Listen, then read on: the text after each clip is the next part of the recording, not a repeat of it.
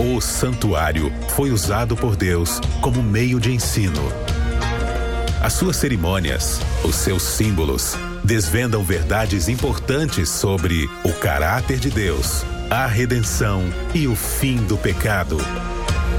A partir de agora, Bíblia Fácil Santuário O caminho de Deus.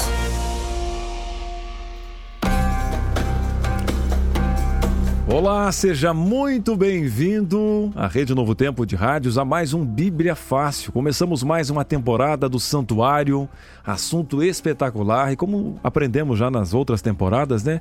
Paira de ponta a ponta né, onde tudo começou vai terminar para um novo começo. Olha como ficou poético, mas é muito claro aqui porque a Bíblia com o Espírito Santo se torna claro. Me chamo Cris Magalhães e me considero seu amigo de todas as manhãs, agradecido para você que está no radinho, para você que está no YouTube agora, você que está no rádio, não se inscreveu ainda no nosso canal? youtube.com barra Novo Tempo Rádio, facebook.com barra Rádio NT. E está aqui conosco ele, pastor Arilton. Muito bom dia, pastor. Bom dia, Cris. Bom dia a você, amigo ouvinte, você também que nos assiste assiste, né?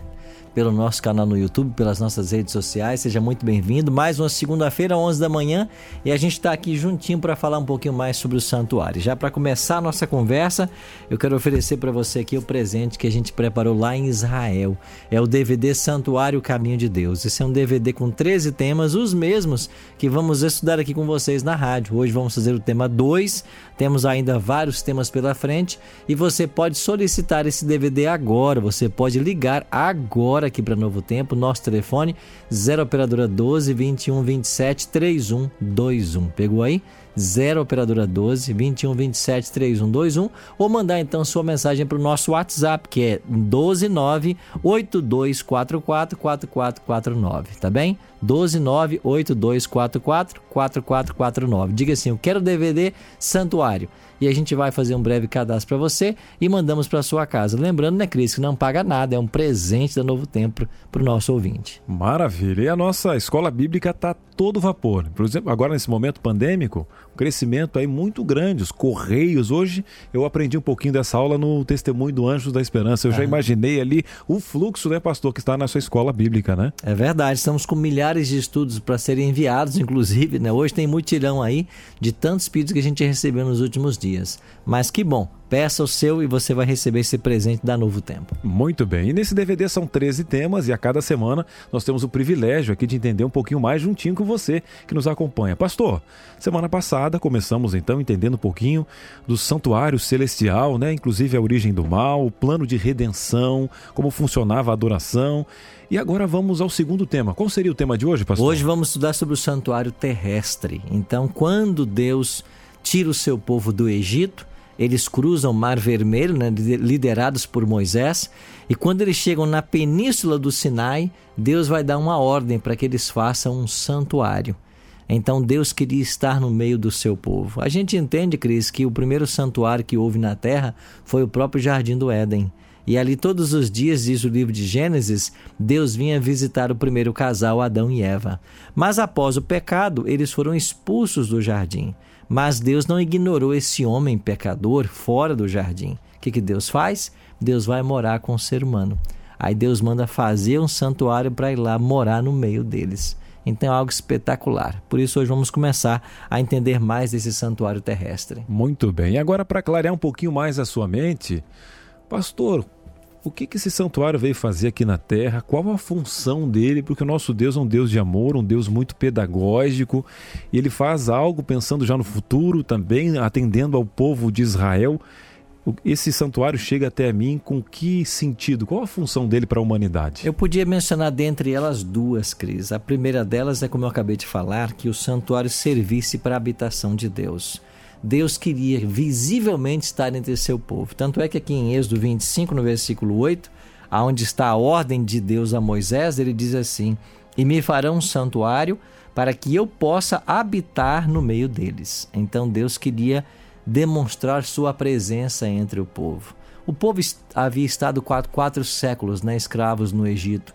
Eles poderiam perder essa fé que eles tinham Deus de Israel. E então Deus queria alimentar a ideia de que ele estava com eles e de que ele os conduziria até a terra prometida. Viagem essa que durou 40 anos. Mas então o primeiro propósito foi esse, ser a habitação de Deus. Agora havia um segundo propósito. Como Deus queria salvar o homem do pecado e da morte eterna, Deus sempre usou formas de trazer o evangelho para o homem. Então, em todas as eras, Deus tem uma estratégia para evangelizar aquela geração. E você tem lá, por exemplo, nos dias já de Abraão, estamos falando do ancestral do povo de Israel, né? Muitos, muitos anos antes. Já lá foi orientado de que Abraão sacrificasse. E Abraão ficou conhecido na Bíblia como um homem que erguia altares. Em cada lugar que ele passava, ele erguia um altar e sacrificava. Lá no Gênesis, assim que houve o pecado, um animal foi morto para cobrir a nudez de Adão e Eva. Depois Deus orientou que Caim e Abel oferecessem sacrifício. Então esses animais que começaram a ser mortos, eles tipificavam o Messias que morreria um dia em lugar do homem. E o que acontece agora? Deus quer construir um santuário, porque no céu tem um santuário. Então o santuário da terra ser, ser, uh, serviu-se do modelo celestial e Deus queria, através desse santuário, intensificar o ensino de como Deus, como Deus salva, como o homem pode ser salvo. Muito bem, meus queridos, eu fico agora até pensando, pastor. É, Moisés, com mais de 80 anos, ele já tinha, se fosse uma linguagem de hoje, né? Tremeu na vara quando recebeu aquela missão de falar. Eu com Faraó? Meu Deus do céu, tô pesado de língua. Olha o meu histórico de vida aqui, né, Deus? Eu fico ele se imaginando. Agora teve toda a promessa, né, pastor? Mas o povo no deserto, né, com as suas crenças limitantes, o paganismo envolvido. E aí, de repente, a humanidade recebeu essa missão e quais foram os preparativos para fazer algo tão especial, uma missão de Deus, um santuário de Deus na terra? Quais foram os preparativos, pastor? Bom, eles tinham que se valer do que havia no deserto ali, né? E a madeira mais comum que havia no deserto ali, né? Era a madeira de acácia. Eu estive nesse deserto Negev, né? Eu estive em alguns desertos da Judéia e outros mais, alguns onde o povo passou o povo de Israel. E lá pouca coisa nasce, né? Mas ali você tinha então a, a algum tipo de madeira, né? A acácia, por exemplo, né? E então essas árvores eles se serviram dessas madeiras para fazer ali as colunas, né, o parte do santuário que era de madeira, né? E eles também, ao saírem do Egito, Deus orientou que eles pegassem as riquezas lá do Egito, como se fosse um pagamento pelos séculos de escravidão que eles passaram. Então eles levaram ouro, levaram prata, levaram tecidos, e então Deus orientou que agora eles trouxessem para Moisés tecidos, metais e eles iam confeccionar o santuário. E houve uma liberalidade tão enorme, tão grande, que Moisés teve que pedir o povo para parar de trazer, porque eles já tinham tudo suficiente.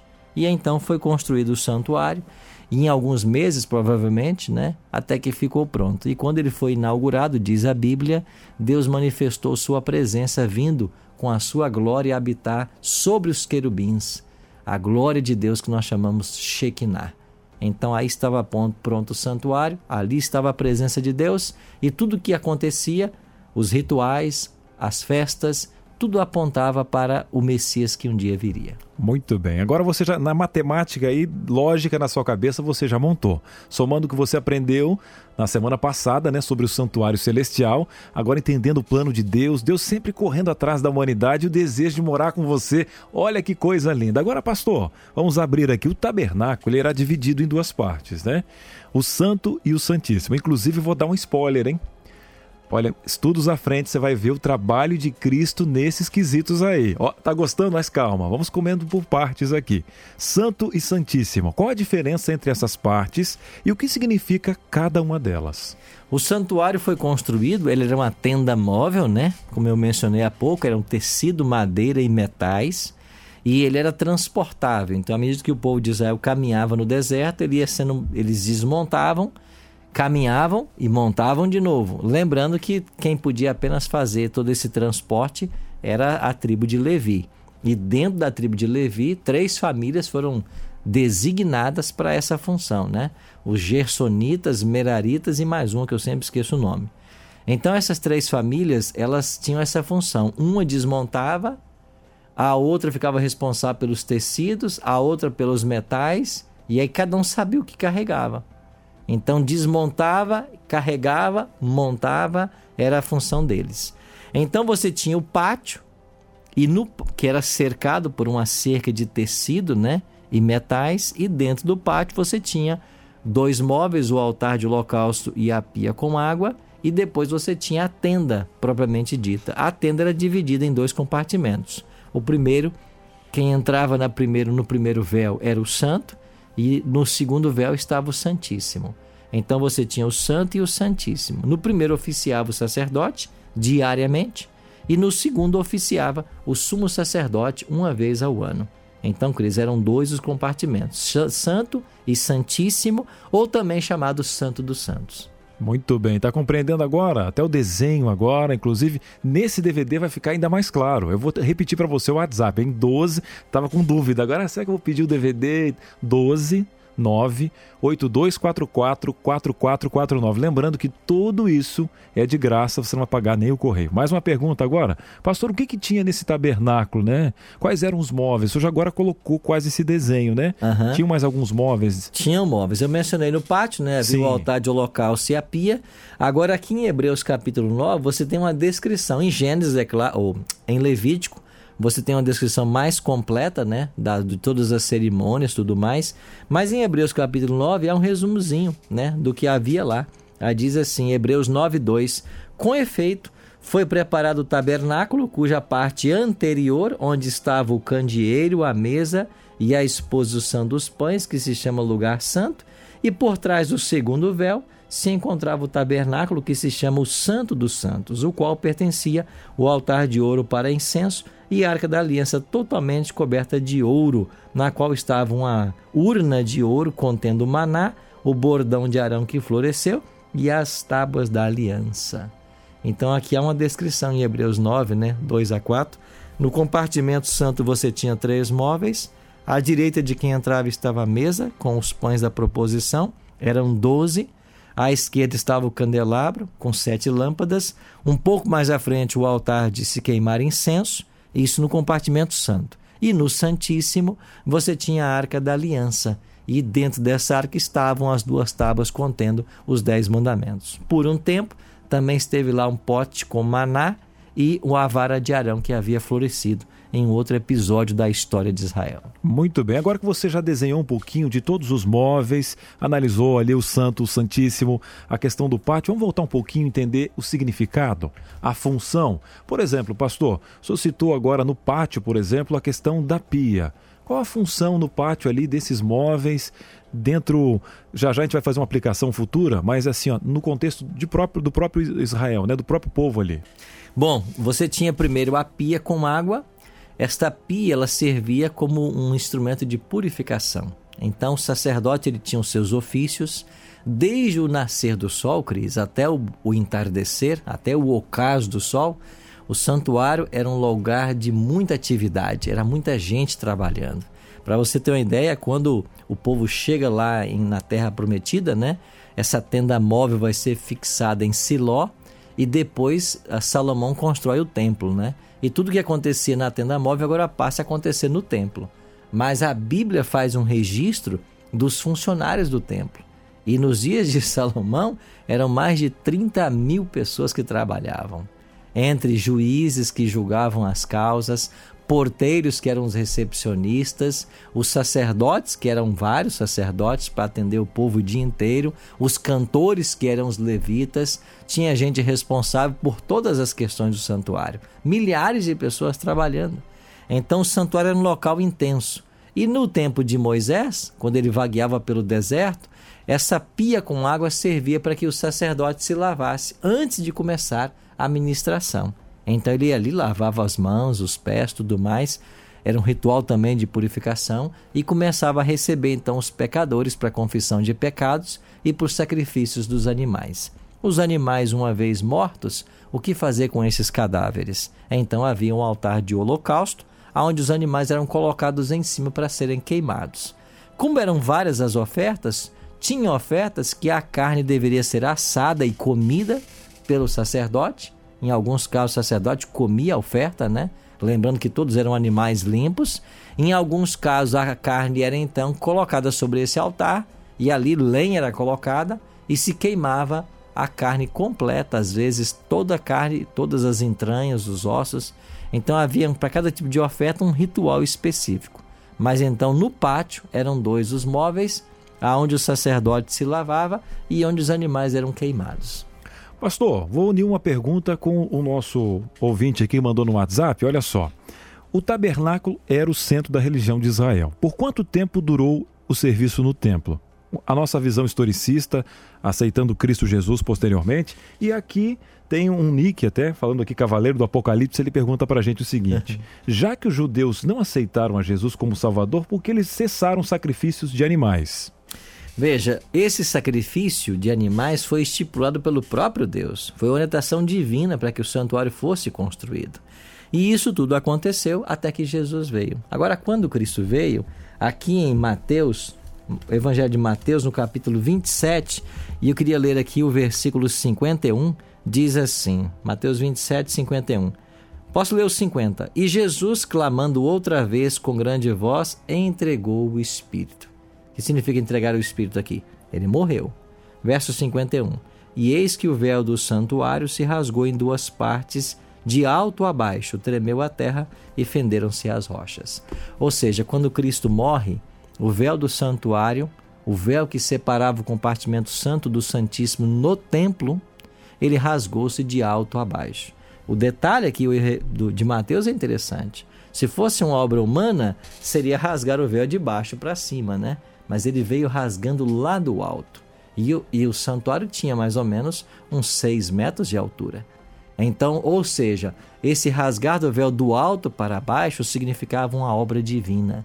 Então já não há mais santo e santíssimo. Já, já não há mais necessidade de sacrificar animais e trazer os sacrifícios. Por quê? Porque lá no Calvário, o Cordeiro de Deus foi imolado.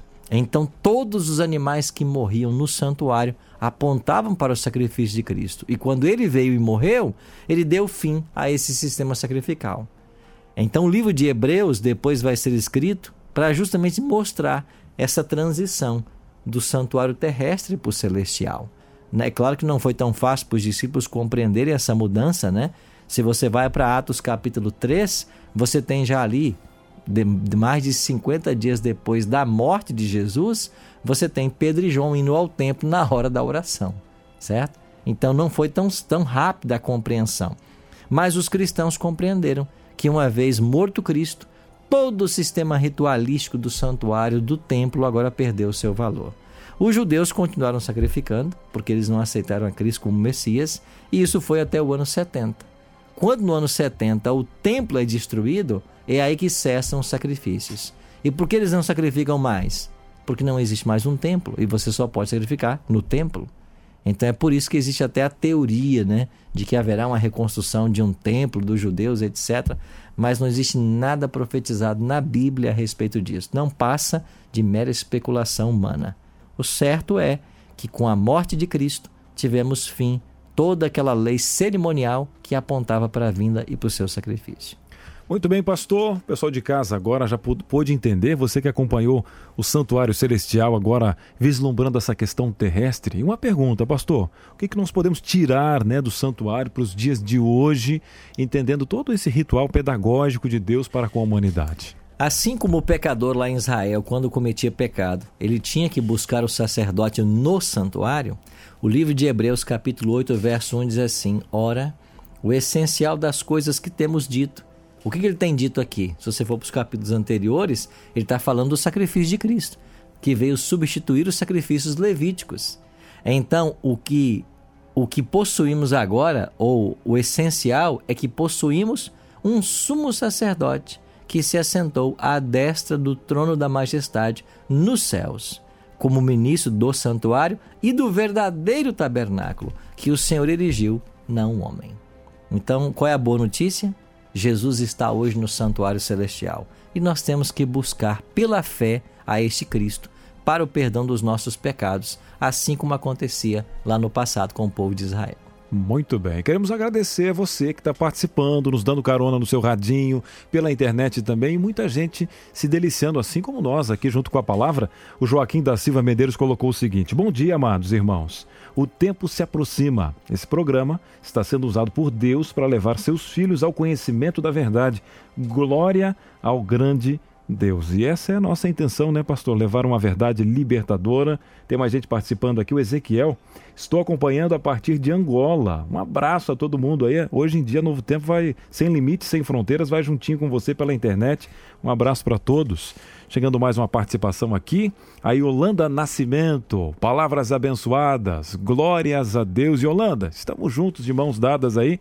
Inclusive, pastor, antes de, de nós orarmos, né?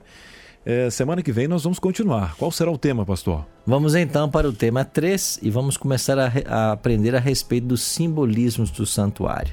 Tudo que tinha no santuário eles apontavam para Jesus. Como é que eles apontavam? Vamos entender melhor isso. Com certeza. Ficou com gostinho de quero mais? É claro que você pode levar esses 13 temas para casa. Tá na mão do pastor Arilton. Aqui está o DVD. Você pode ligar agora aqui para Novo Tempo 12 21 27 3121. Ligue agora 12 21 27 3121 ou então mande uma mensagem de WhatsApp para nós. O nosso número é 12 982444449, tá bem? Isso só é possível graças ao projeto Anjos da Esperança. Ainda hoje estamos começando uma semana de doação especial. Já já o pastor Luiz Gonçalves estará conosco e obrigado a você. Mãos que transformam vidas. E agora vamos juntos em oração. Nosso Pai Celeste, muito obrigado por sabermos que temos um sumo sacerdote que está à direita do Deus Pai Todo-Poderoso, intercedendo em nosso favor e trabalhando por nossa salvação. Que nós possamos, pela fé, hoje entrarmos nesse santuário e que a tua graça cubra-nos, perdoando os nossos pecados e nos preparando para a vida eterna. Oramos em nome de Jesus. Amém. Amém. Pastor Arilton, até a próxima semana. Até a próxima. Um abraço, tchau, tchau. Bíblia Fácil Santuário. O caminho de Deus.